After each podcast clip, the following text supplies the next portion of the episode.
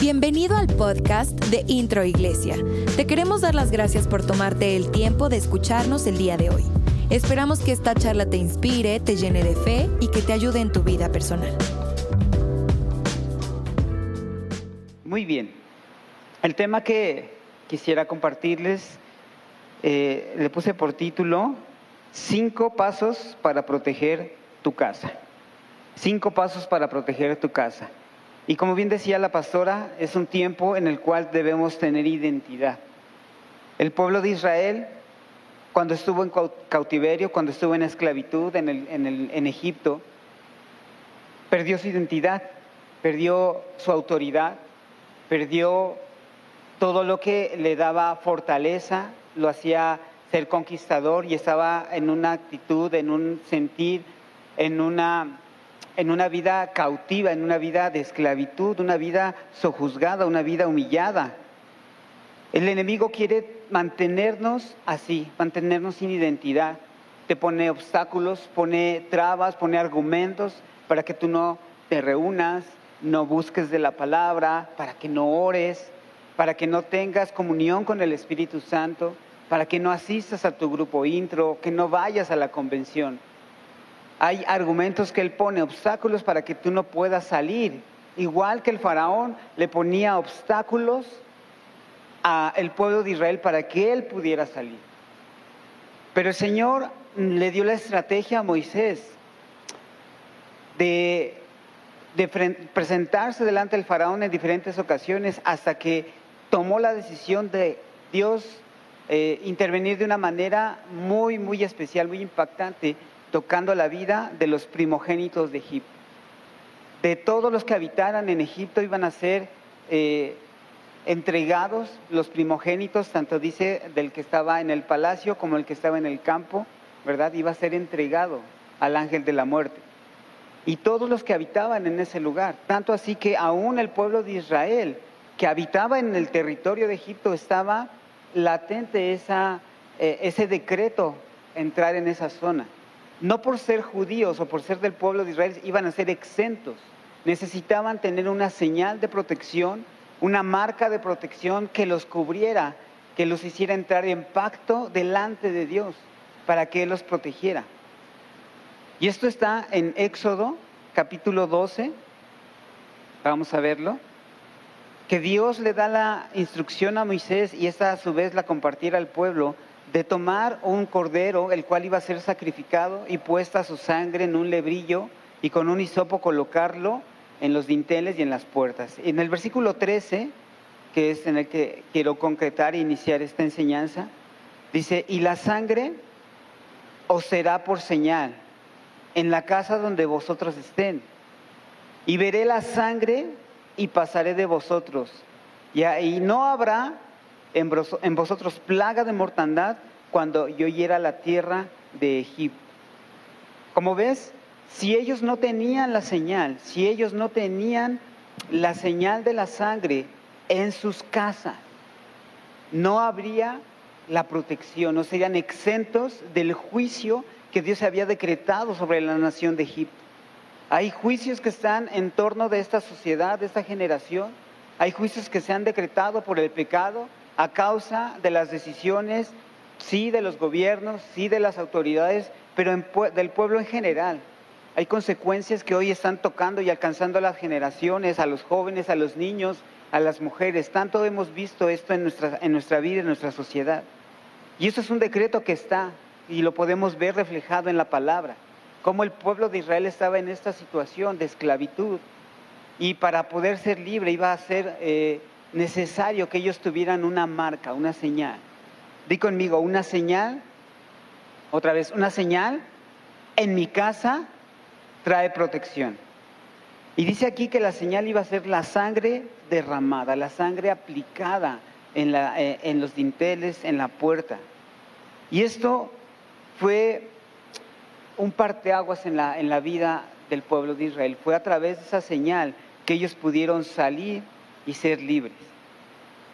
Y obtener la identidad que había sido robada en sus vidas, que había sido arrebatada por la esclavitud.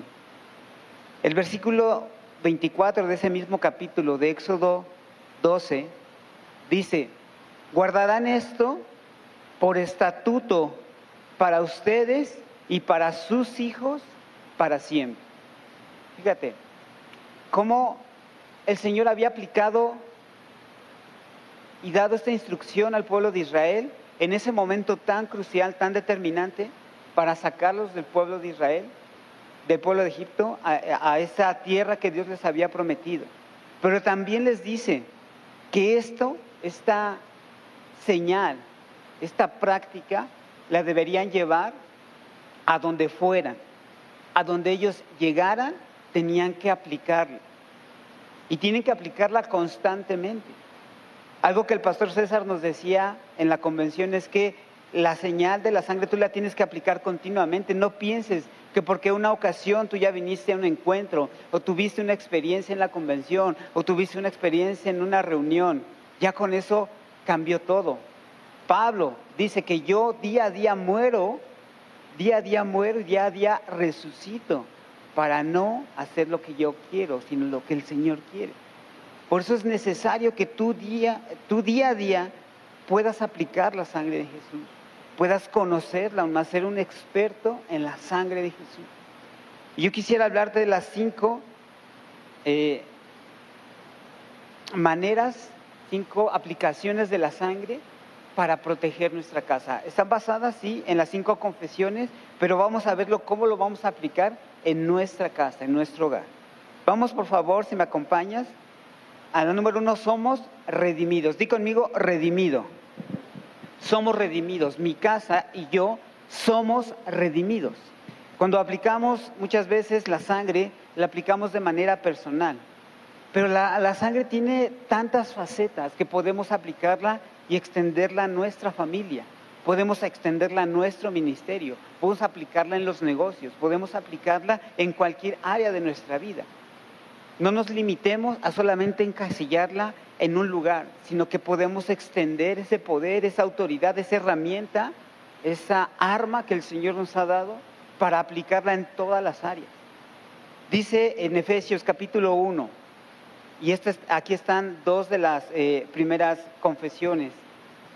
Dice, en quien tenemos redención, versículo 7, Efesios 1, 7 dice, en quien tenemos redención por su sangre. Somos redimidos. ¿Qué es redimidos? Somos comprados, adquiridos por Dios. Todos los que estamos en el mundo somos hijos de Dios, ¿sí o no? A ver, ¿quién dice que sí? ¿Quién dice que no? ¿Quién dice que quién sabe? Ok, todos somos creación de Dios.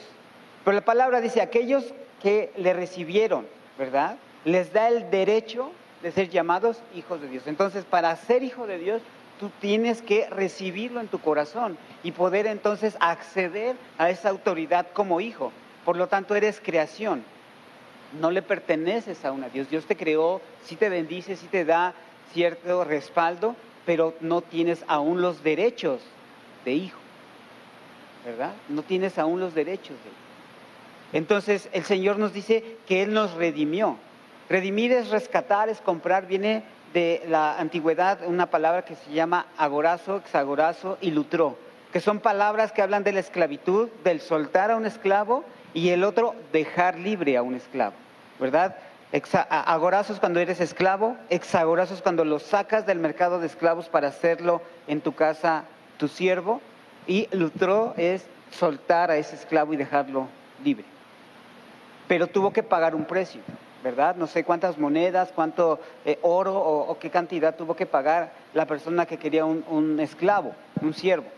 Sin embargo, Jesús lo que hizo fue pagar con su misma sangre ese pago que nosotros, que nosotros teníamos, ese precio que había sobre nuestra cabeza, ¿verdad? Y ahora nos hemos alejado de Dios, nos alejamos por diferentes situaciones y por eso no le pertenecíamos a Dios, le pertenecíamos al enemigo. El enemigo estaba sobre nosotros tomando esa cadena, poniéndola sobre nuestras manos, nuestros pies, nuestro cuello, para atarnos y no dejarnos mover, con vicios, con rencores, con ataduras, con amargura, con soledad, con tantas situaciones que nos tenían atados. Porque pertenecíamos por nuestras decisiones, nuestras malas acciones al enemigo. Sin embargo, el Señor vino y pagó el precio por nuestra libertad. Y esto va relacionado al Salmo 91. El Salmo 91 dice, el que habita al abrigo del Altísimo. ¡Wow! ¿Verdad? ¿Me lo puedes poner? Salmo 91 del 1 al 6.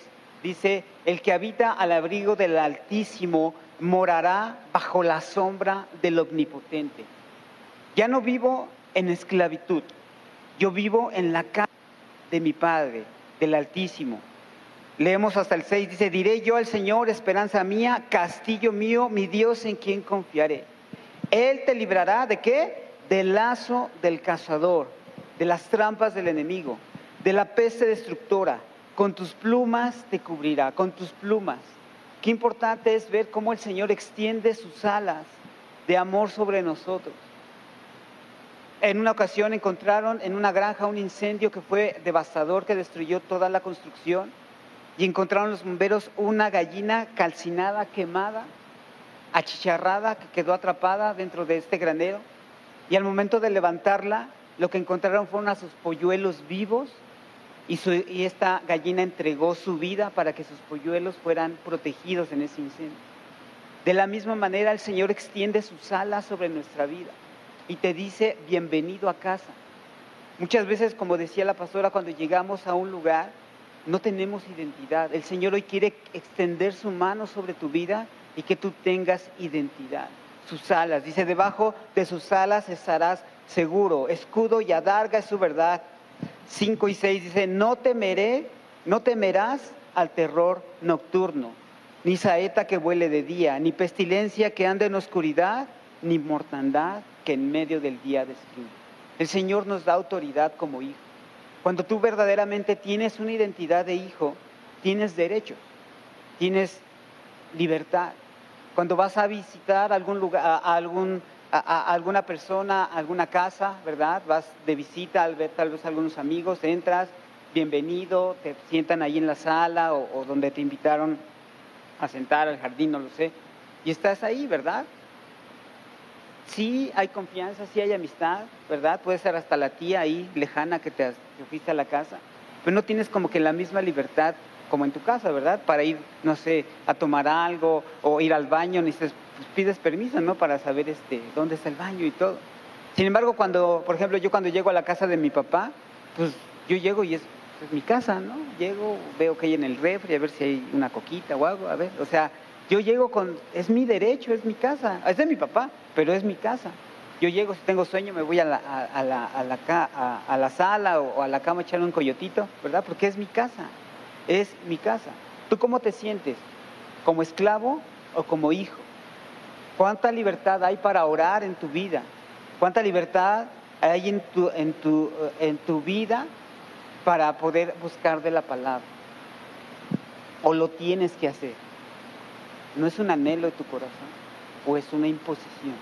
El esclavo tiene que obedecer. El hijo quiere hacer las cosas. Esa es la gran diferencia. Y la confesión para este, este primer punto de somos redimidos dice, por la sangre de Jesús. Yo quiero que lo repitas conmigo. Pon la mano en el corazón. Por la sangre de Jesús, una vez más, por la sangre de Jesús, soy redimido del poder del enemigo. Satanás no tiene nada en mí, porque habito en la casa de mi Padre al abrigo del Altísimo. Amén y amén. Cuando tú entres a tu casa, cuando llegues a abrir la puerta de tu casa, tú tienes que abrir y declarar, yo entro a la casa de mi Padre. Porque ahí es donde habita tu Padre, donde está la presencia de Dios, donde la presencia de Dios va a hacer que se vaya, que ahuyente toda discordia, toda disensión, todo espíritu y toda palabra de separación, de divorcio, de enojo, de rebeldía. Tú tienes que declarar, mi casa habita el Padre. Es la casa de mi Padre. Yo habito al abrigo del Altísimo, bajo la sombra del Omnipotente. Y a mí, ahí mismo en Efesios, capítulo 1, verso 7, está la segunda confesión que dice, en quien tenemos redención, ya vimos que la redención es que Él nos ha comprado. Dice, y el perdón de pecados según las riquezas de su gracia. Dios no es escaso. Dios es abundante, Dios es próspero, Dios quiere lo mejor para nosotros. Y una de los más, uno de los más grandes eh, presentes que Él nos ha dado, que nos ha entregado, es el perdón. Es el poder sentirte perdonado. Muchos, aunque vienen a la iglesia, aunque asisten a sus reuniones, aún traen condenación en su vida. Aún traen lazos que los atan al pasado. Aún hay en ellos ese sentir de, de falta de perdón, de suciedad, de estar sucios delante de Dios. ¿Cómo Dios me va a usar para compartir? ¿Cómo Dios me va a usar para alcanzar a una generación? ¿Cómo Dios me puede usar para ser un líder o para ser un siervo o para servir dentro de la iglesia o en mi casa? Y vienen esos argumentos que limitan nuestras manos, que limitan nuestro actuar, nuestra esfera de conquista. Por eso el pastor César continuamente habla de la sangre, continuamente habla de aplicar la sangre, que tienes que estarla aplicando día a día. Porque la mente, el enemigo, las circunstancias también quieren atarte una vez más y regresarte a ese tiempo de esclavitud, a ese tiempo de, inactividad, de sentirte sucio. Algunos piensan, ¿verdad? Dicen, yo me voy a acercar a Dios pues cuando ya me sienta mejor. Pues es absurdo, ¿verdad? Como decir, voy a ir al doctor cuando ya me sienta bien.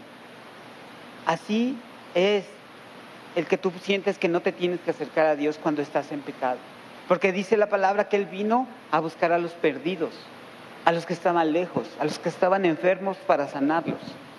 Si tú estás en pecado hoy, si aún hoy en la mañana, en la noche, en la semana, viviste un tiempo de pecado en tu vida, el Señor hoy puede perdonar.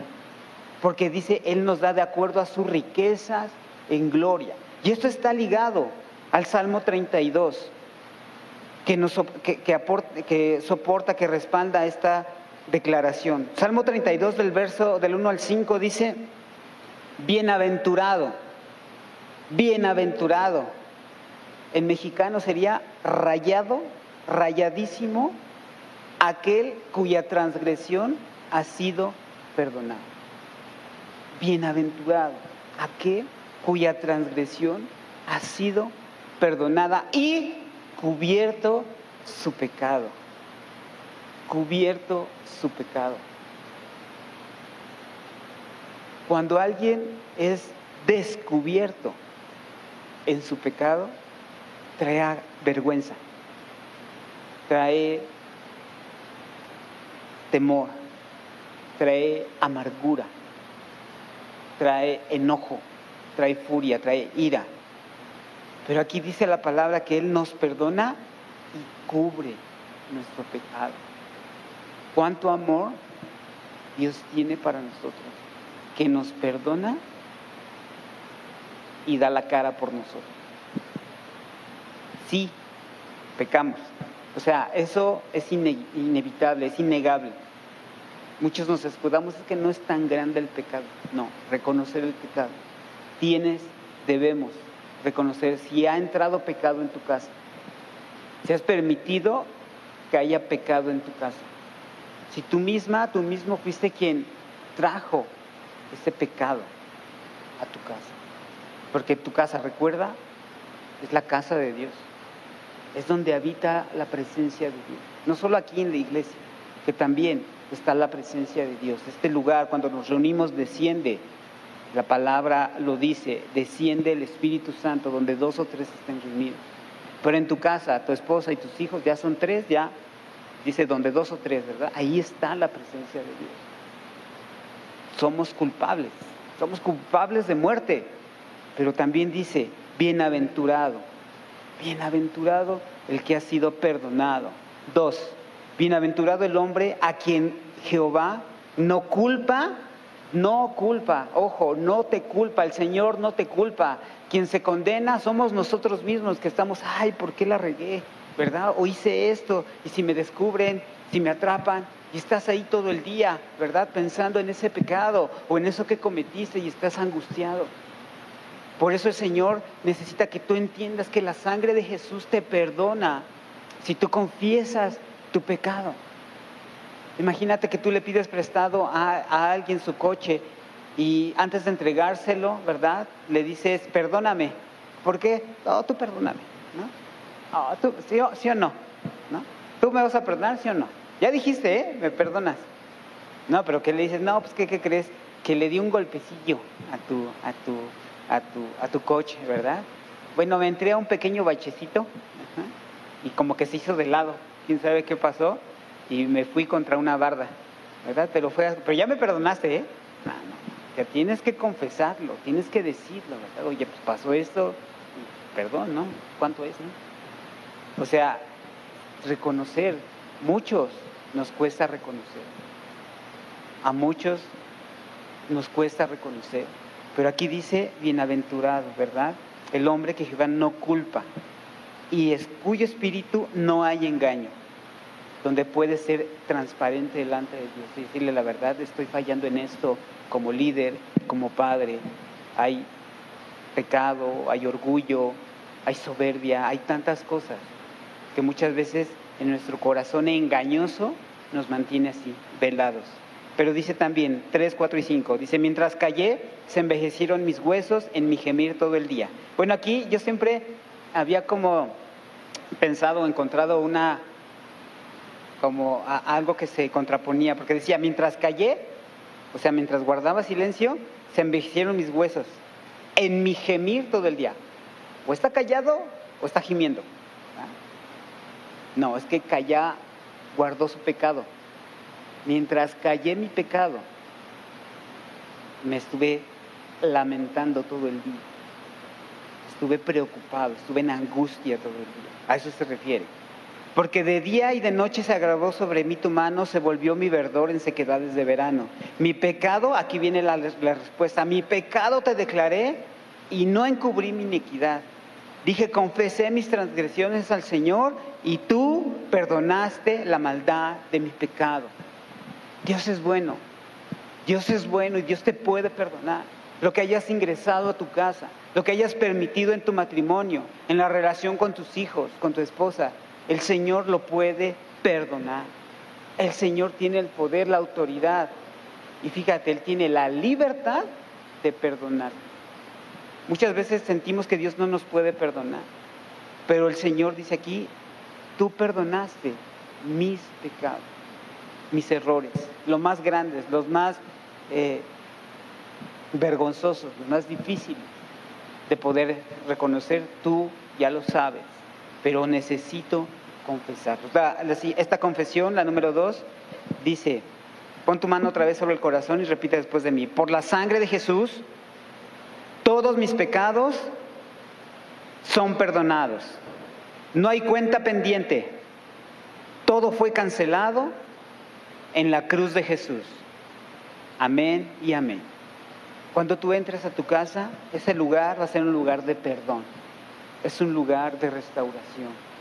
Es un lugar de reconciliación. Porque así como el Señor te perdona, tú vas a poder perdonar. Tú vas a poder actuar en reconciliación con tu familia. Por eso es importante que entiendas que la sangre te redime y ahora te limpia, te da esa oportunidad de levantar el rostro sin vergüenza. O sea, no que sea sin vergüenza, sino sin tener vergüenza. ¿Vale? Número tres, somos limpios. Di conmigo, somos limpios. Esta está un poquito más larga, en primera de Juan 1.7, dice, pero si andamos en luz, esto es nosotros, como Él está en luz, o sea Jesús, tenemos comunión unos con otros. Esto es en tu familia. Y la sangre de Jesucristo, su Hijo, nos limpia de todo pecado. ¿De acuerdo? Esta es la manera en que el Señor obra en nuestras vidas a través de su sangre. Él nos limpia ahora y continuamente de todo pecado. Porque como un niño pequeño, cuando empieza a caminar, el Señor nos lleva a dar pasos de fe, a dar pasos de crecimiento. Sin embargo, como un niño pequeño que comienza a caminar, muchas veces nos tropezamos, muchas veces nos equivocamos, volvemos a decir malas palabras, volvemos a mentir, se nos atraviesa ahí una cáscara de tequila, nos resbalamos. O sea, una vez más nos podemos resbalar. No es una carta abierta para que digas, bueno, puedes pegar, pecar, al fin, al fin el Señor te perdona, no. Es saber que estás caminando en esa luz, caminando no corriendo, no gateando, no arrastrándote, dando pasos, paso a paso, para llegar a ser ese líder, ese discípulo que Dios quiere que tú seas. Caminó Jesús con sus discípulos durante tres años y la palabra dice que caminó, o sea que estuvo con ellos dando paso a paso a paso. Y es lo que el Señor quiere hacer en tu vida, caminar en la luz contigo, que tú camines con Él, que no corras. Muchos quieren correr y terminan tropezando. Muchos quieren comerse el mundo y, sí está bien, te lo puedes comer, pero es a pedacitos, ¿verdad? No te atragantes. Es paso a paso. Estás bien con tu familia, estás bien en tus finanzas. La pastora nos decía eh, en enseñanza anterior que tienes que poner en orden, ¿verdad? Tus tiempos, tu capacitación. Hay gente que ha venido a la Universidad de la Vida de, de, de Express, mándamelos, es que necesitas, sí, pero no tuvo una preparación, no tuvo un tiempo. Y esto Dios nos hablaba en la convención, que todo tiene que ser en orden. Entonces, la siguiente temporada, aprovechando el comercial, va a comenzar en febrero. Tienes todavía tres meses ahorita para preparar tu corazón, preparar a la persona que vas a invitar a Universidad de la Vida a que inicie su proceso, a que inicie su temporada de conocer de Dios de una manera diferente con el tiempo, que dé pasos. Tú y yo somos responsables de que ellos den pasos, de que nuestros hijos den pasos seguros porque cuanto camino en la luz, ¿verdad? Y el, Señor camina conmigo. Y eso está relacionado al Salmo 23. El Salmo 23 que ya muchos se lo saben, dice, el Señor es mi pastor, nada me faltará. En lugares de delicados pastos me hará descansar, junto a aguas de reposo me, ¿qué? me pastoreará, confortará mi alma. Y aquí viene el respaldo de esta declaración. Él me guiará por sendas de justicia, por amor de su nombre. Él me va a guiar, Él es mi pastor, Él es el que me enseña, Él es el que me guía a esas sendas y a hacer lo justo.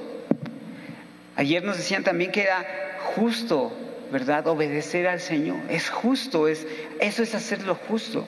Honrar mi matrimonio, eso es lo justo levantar la vida de mis hijos, eso es lo justo, lo que tengo que hacer. Ni menos ni más, es lo justo lo que tengo que hacer. Por eso dice aquí, me guiará por sendas de justicia, por amor de su nombre. Y termina esta parte, aunque ande, es decir, cuando camine, ¿verdad? En valle de sombra y de muerte, no temeré mal alguno, porque tú estarás conmigo. Tu vara y tu callado me infunden aliento, me levantan me levantan. Porque así como un niño pequeño se cae, su papá está listo o lo sujetándolo para que siga caminando y dando sus primeros pasos. Y aun cuando se suelta y se avienta sus primeros solitos, ¿verdad? Y cae, el papá ¿qué hace? Lo levanta. Así lo mismo, mi amado, mi amada. Aunque hayas tropezado, aunque hayas caído, el Señor te levanta. Si aún hoy mismo te enojaste con tu esposa o hubo una situación en tu casa con tus hijos, hoy mismo el Señor te puede levantar. Dios es un Dios de milagros y Él camina contigo. Pero depende de ti y depende de mí caminar con el Señor. Es que siento que el Señor me, me dejó, me ha dejado. No. Quien ha dejado al Señor somos nosotros. Quien suelta la mano del Padre somos nosotros. Yo te invito a que tomes tus manos, que juntes tus manos y declares junto conmigo, por cuanto camino en la luz y tengo comunión con el Espíritu Santo y con la palabra, la sangre de Jesús nos limpia ahora y continuamente de todo pecado. Yo me comprometo a no soltarme una vez más, a no soltarme de la mano de Dios, mi Padre, mi guía, mi pastor. En el nombre de Jesús, amén. Así como nos tomamos de las manos, el Señor toma nuestras manos y nos levanta, nos dice, yo camino contigo, yo te doy seguridad, yo te doy el respaldo que necesitas, aunque tropieces y te vuelvas a equivocar. Una vez más, el Señor está ahí listo, presto, para levantar tu vida. Si te sientes culpable, si te has sentido lejos de Dios, hoy es el momento que el Señor eh, te está llamando. Es el momento que tú escuches la voz de Dios, que te está diciendo regresa, camina a casa, regresa. El siguiente es, somos justificados. Romanos 5, 8 y 9. Dice, mas Dios muestra su amor para con nosotros, que aun siendo pecadores, Cristo murió por nosotros. Pues mucho más estando ya justificados, ¿en qué? En su sangre, por Él seremos salvos de la ira, ¿verdad? De la ira y de la ica, ¿verdad? No, de la ira, del enojo, de las consecuencias de nuestros pecados. ¿Qué es justificado? Es mm, cubierto. Cuando alguien se enferma, ¿verdad? En el trabajo, en la escuela, para justificar esos días de falta, esa ausencia, el doctor, los médicos te, extienden un qué? Un justificante, que es como si no hubieras faltado. O sea, en una situación de trabajo o de escuela, pues es como si no hubieras fallado, o sea, fuiste, aunque no fuiste. ¿Sí me entiendo? ¿Sí me explico? Perdón. Porque no ni yo me entiendo, pero ¿sí me explico? Eh, la sangre de Jesús nos justifica. No solo nos limpia, no solo nos perdona, sino borra el pasado, como si nunca hubieras pecado. Eso hace la sangre de Jesús. Tu vida pasada, tus consecuencias aún, porque dice aquí que Él, por Él seremos salvos de la ira, es decir, de la consecuencia de nuestros actos. O sea, Dios es tan poderoso que si aún tuviste una vida desordenada, por ejemplo en la vida, en el área sexual, y trajo y acarrió a tu vida enfermedad, que es la consecuencia de ese pecado. Dios es tan grande, tan perdonador, tan amoroso, que Él te perdona, te limpia y Él puede quitarte esa consecuencia. Él puede limpiarte esa consecuencia y darte una segunda oportunidad. He conocido testimonios de amigos muy cercanos que tuvieron un desorden en las emociones en cuanto a relaciones sentimentales y, todo lo que vivieron, que hoy son testimonios de un matrimonio estable, feliz, próspero, porque eso es lo que hace Dios, te justifica, o sea, si cualquiera de esos amigos que lo han encontrado, que los han encontrado a estos, a estos amigos, los vieran, dicen, es que como tú tienes un matrimonio si eras un relajo, ¿verdad? Si tú cambiabas de novia como cambiar de calcetines, o sea, cambiabas a cada rato, como hoy tú eres estable, como hoy tú tienes un hogar, como hoy tú tienes unos hijos hermosos, porque Dios justificó la vida de este hombre, le borró el pasado y le dijo, ¿faltaste? ¿De qué me hablas? O sea, no estoy. Y esto lo respalda el Salmo 24, versículo 3 en adelante. Y inicia esta, esta, este versículo con una pregunta. ¿Quién subirá al monte del Señor? ¿Quién estará en su lugar santo?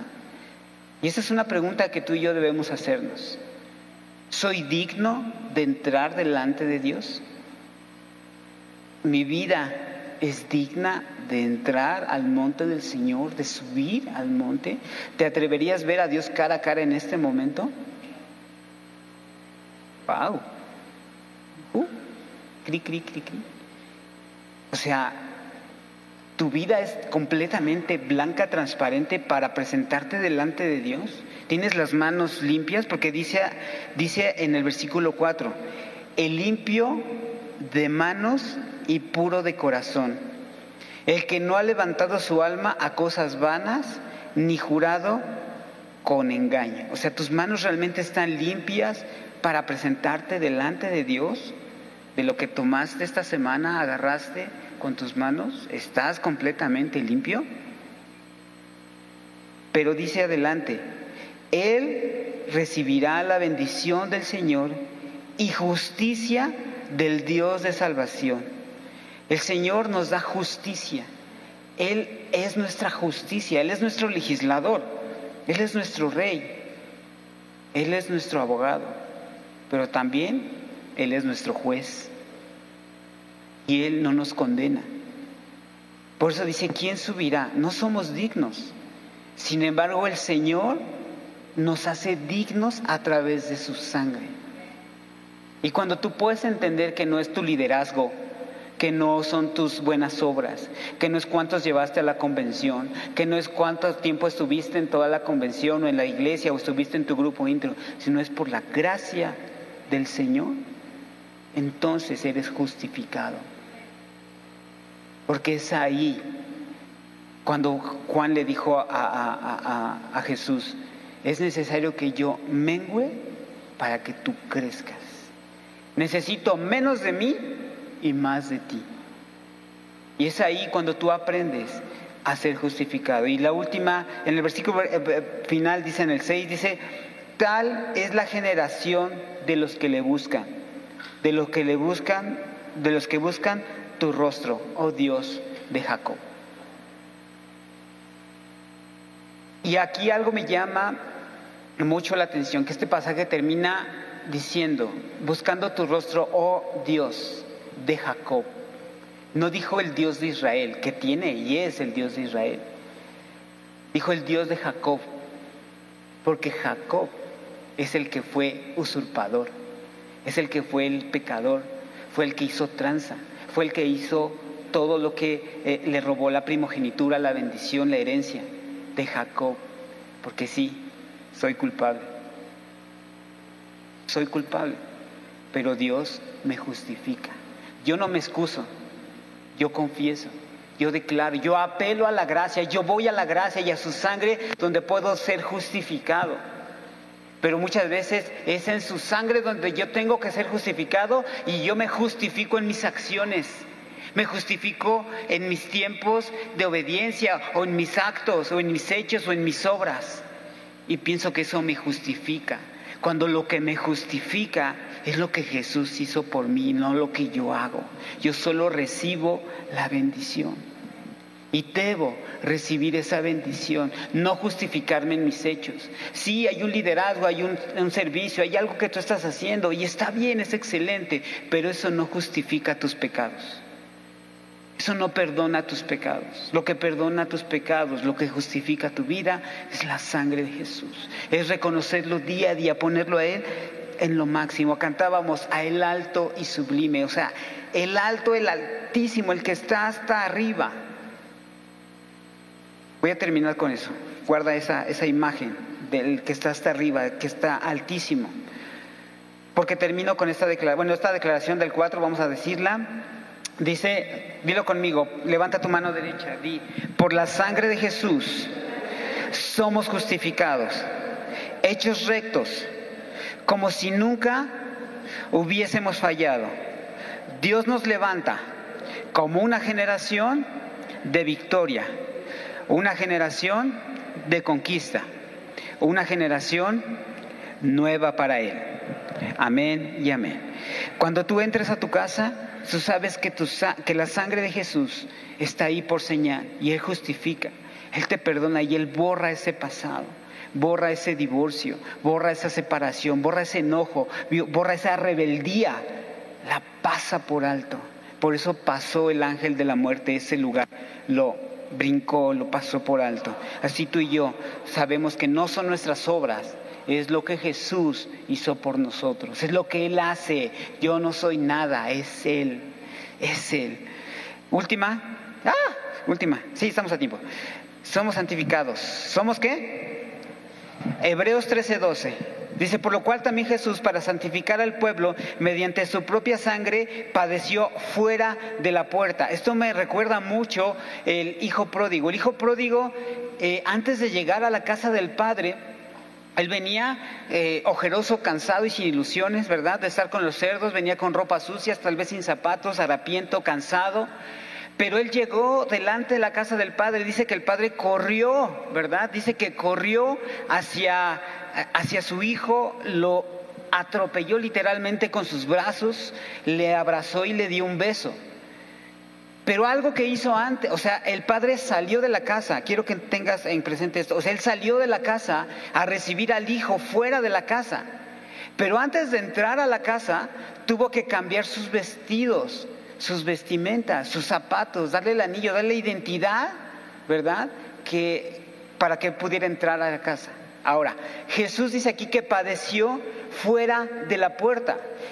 El hijo pródigo estaba profetizando el sacrificio de Jesús. Estaba profetizando que él como hijo, no que fuera el hijo pródigo, pero que él como hijo tendría que padecer fuera de la casa.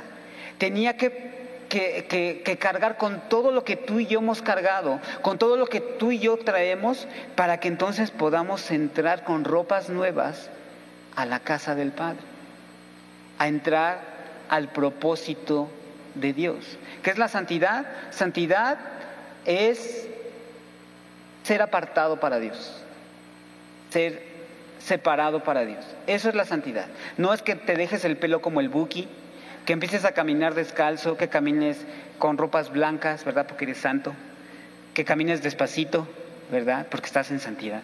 ¿No? Entonces, caminar, aunque te ande del baño, tú despacito, porque estás, eh, no, santidad es que tú estás apartado.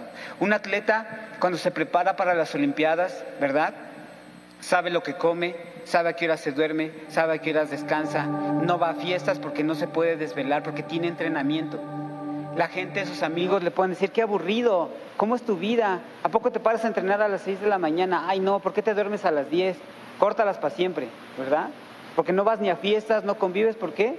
Porque está Él en un propósito, Él tiene un plan, Él está siguiendo una instrucción, cuida lo que ve, lo que come, lo que se alimenta, lo que hace.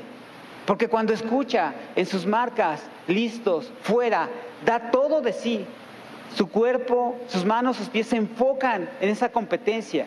Y al llegar a la meta, al cruzar la meta y obtiene el premio, estando en ese podio, estando en ese lugar de honor, levantando la medalla que obtuvo, muchos quisieran tener lo que él tiene. Pero solo él puede saber lo que le costó ese propósito. Dios tiene tu recompensa, mi amigo, mi amiga. Dios tiene esa bendición para tu vida. ¿Qué tan dispuesto estás en apartarte para esa victoria? ¿Qué tan dispuesta estás en hacer a un lado tu carácter, tus palabras, para enfocarte en esa victoria que el Señor ya te dio? Eso es santidad que tú eres apartado con un propósito, que tú a partir de hoy comiences a ver el propósito que Dios tiene para ti y camines en esa dirección, que no te desvíes ni a derecha ni a izquierda, porque esta confesión también dice en el Salmo 112 que respalda esta confesión. Dice el Salmo 112, bienaventurado el hombre y la mujer que teme al Señor. Di conmigo, mi descendencia será poderosa en la caminas en la voluntad de Dios, cuando eres apartado y en tu casa solo permites que entre lo que te lleve al propósito de Dios, cuando tú caminas en esa voluntad de Dios, en ese apartado, en esa santidad, entonces tu generación es bendecida. Entonces tus hijos son bendecidos, tu esposa es bendecida. Tu esposa es como la luna. La luna no tiene luz propia. La luz que refleja la luna es la luz del sol. ¿Quieres saber cómo es un matrimonio? Ve a la esposa. Que tan radiantes, tan brillantes. Por eso yo siempre trato que mi esposa esté brillante, No porque le diga que se bañe o algo así, sino por mis palabras. Yo trato de complacerla. Y he visto eso en la vida de mis pastores. Mi, pastora radia, es radiante porque mi pastor la hace brillar. Amén. Pastor, donde quiera que estés, pastor. Te mejores, pastor. Y sabemos que así es Dios tú y yo no brillamos. Tú y yo no brillamos por los propios. Somos el reflejo del amor de Dios. ¿Qué tanta luz estás reflejando sobre la vida de tus hijos? ¿Qué tanta luz estás reflejando sobre la vida de tu esposa, de los que te rodean, de tus discípulos? ¿Es clara el reflejo o es opaco? Está oscuro el reflejo. Dice también, Su descendencia será poderosa en la tierra. La generación de los rectos será bendita. Tres en adelante. Bienes y riquezas hay en su casa. Y su justicia, una vez más, la justicia permanece para siempre. Resplandeció en las tinieblas la luz a los rectos.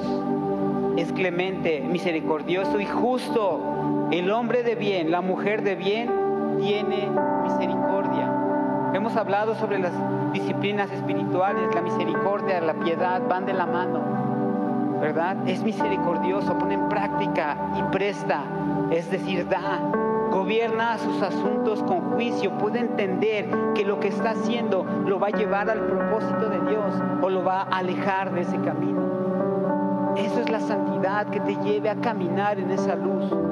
Por eso dice gobierna sus asuntos con juicio. Versículo 6, por lo cual no resbalará jamás. Cuando tú entregas todas las áreas de Dios en tu vida, no hay margen de error. Sin margen de error. Dios no se equivoca. Por eso dice, no resbalarás. No hay margen de error. Cuando tú le entregas tu voluntad a Dios, tus sentimientos jóvenes, señoritas, cuando tú le entregas esa emoción, ese gusto, esa pasión por esa persona a Dios, y Él la toma, la forma, la moldea a su voluntad, no hay margen de error. Ahí no te pueden, ahí no hay chance de equivocar. Dios no se. Cuando tú le entregas tu economía, cuando tú le entregas la vida de tus hijos, cuando tú le entregas tu ministerio al Señor, a resbalar. Y vamos a alcanzar esa meta que los pastores tomaron. Vamos a alcanzar esa meta porque caminaremos en esa voluntad y no vamos a resbalar. No nos vamos a resbalar. Dice, en memoria eterna será el justo. Otra versión dice, su nombre será recordado. ¿Cómo te van a recordar tus hijos, tus nietos, tus bisnietos? Porque Tal vez no los veas, tal vez sí, pero ¿cómo te van a recordar? ¿Qué nombre les vas a dar? Hoy es el momento que tu casa esté en santidad, que tu casa camine en santidad. Y termino con esta, esta declaración. Juntos la hacemos, pon tu mano en el corazón. Por la sangre de Jesús somos santificados, separados del mal y apartados para Dios, para cumplir su propósito y su llamado en nuestras vidas. En el nombre del Padre, del Hijo y del Espíritu Santo. Amén y amén. Y estas cinco confesiones, estas cinco estrategias, estos cinco pasos, tú los tienes que decir, que mencionar continuamente sobre la vida de tus hijos, sobre las áreas que tengas debilidad, sobre tu matrimonio si hoy está perdido Tú puedes empezar a declamar y decir, yo aplico la sangre de Jesús sobre este matrimonio y declaro que es redimido, es pagado, es comprado, es rescatado. Este hijo es pagado, es rescatado por la sangre de Jesús. Este hijo es perdonado por la sangre de Jesús. Esta situación va a caminar en la mano de Dios, va a ser próspera en la mano de Dios. Mi hogar va a ser justificado, mi vida es justificada, mis hijos son justificados son perdonados, son nuevos delante de Dios. Y todo mi hogar, toda mi vida camina en el propósito. Yo quiero que te pongas de pie y terminemos con esto. Una manera de reconocer al Señor es con nuestros actos, nuestras palabras, nuestros Dios es altísimo, ¿sí o no? Lo cantábamos ahorita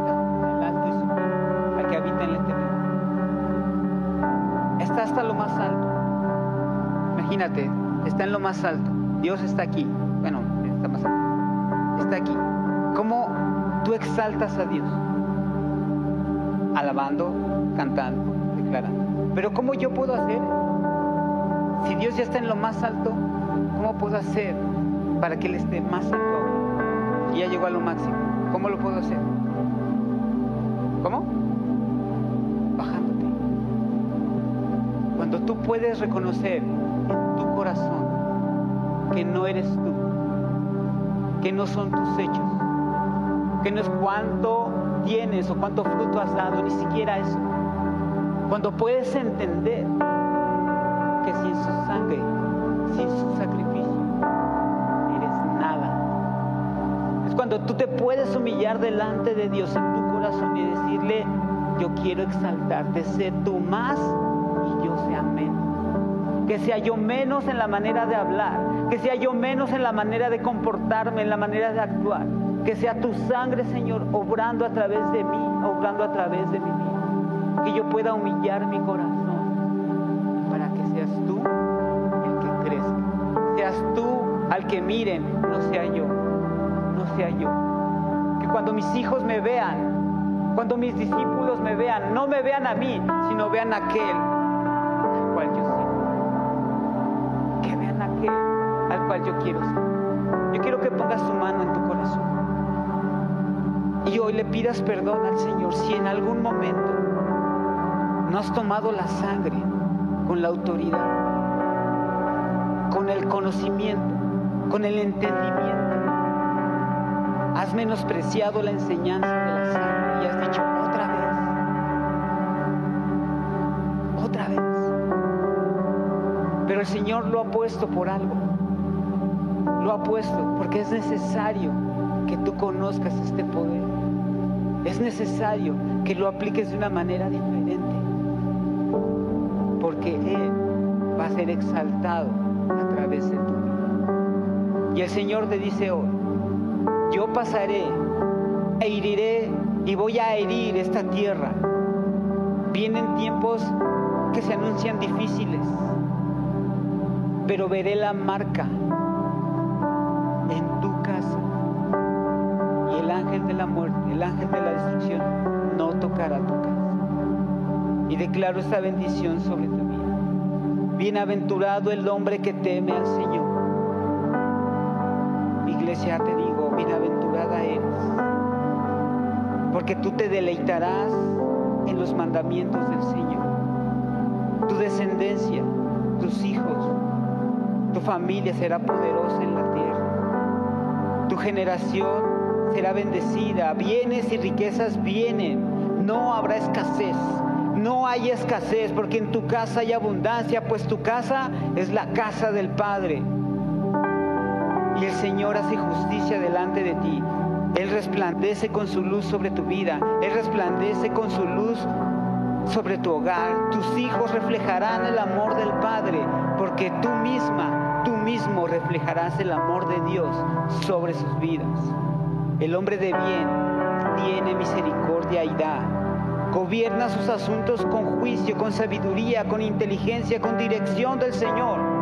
Por lo cual no resbalarás, no tendrás tropiezo y tu nombre será recordado en el nombre de Jesús. Gracias Señor, gracias por esta, esta enseñanza. Padre, sangre, la sangre de Jesús sobre nuestra vida, la aplicamos Señor en los dinteles, en la puerta Señor de nuestro hogar, de nuestros hijos.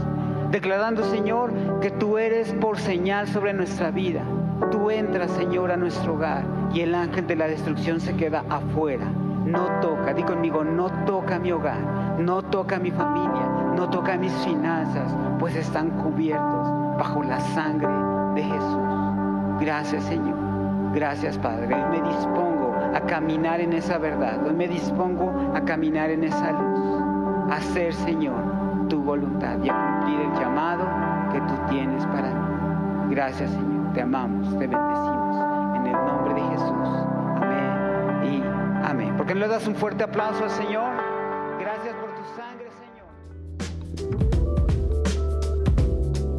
Gracias por haber escuchado este podcast. Esperamos que haya sido de bendición para tu vida. Recuerda que puedes apoyar este ministerio a través de nuestra página web introiglesia.com diagonal dar y sembrar una semilla para que personas semana a semana puedan conocer a Jesús. Síguenos en Facebook e Instagram como Introiglesia. Dios te bendiga.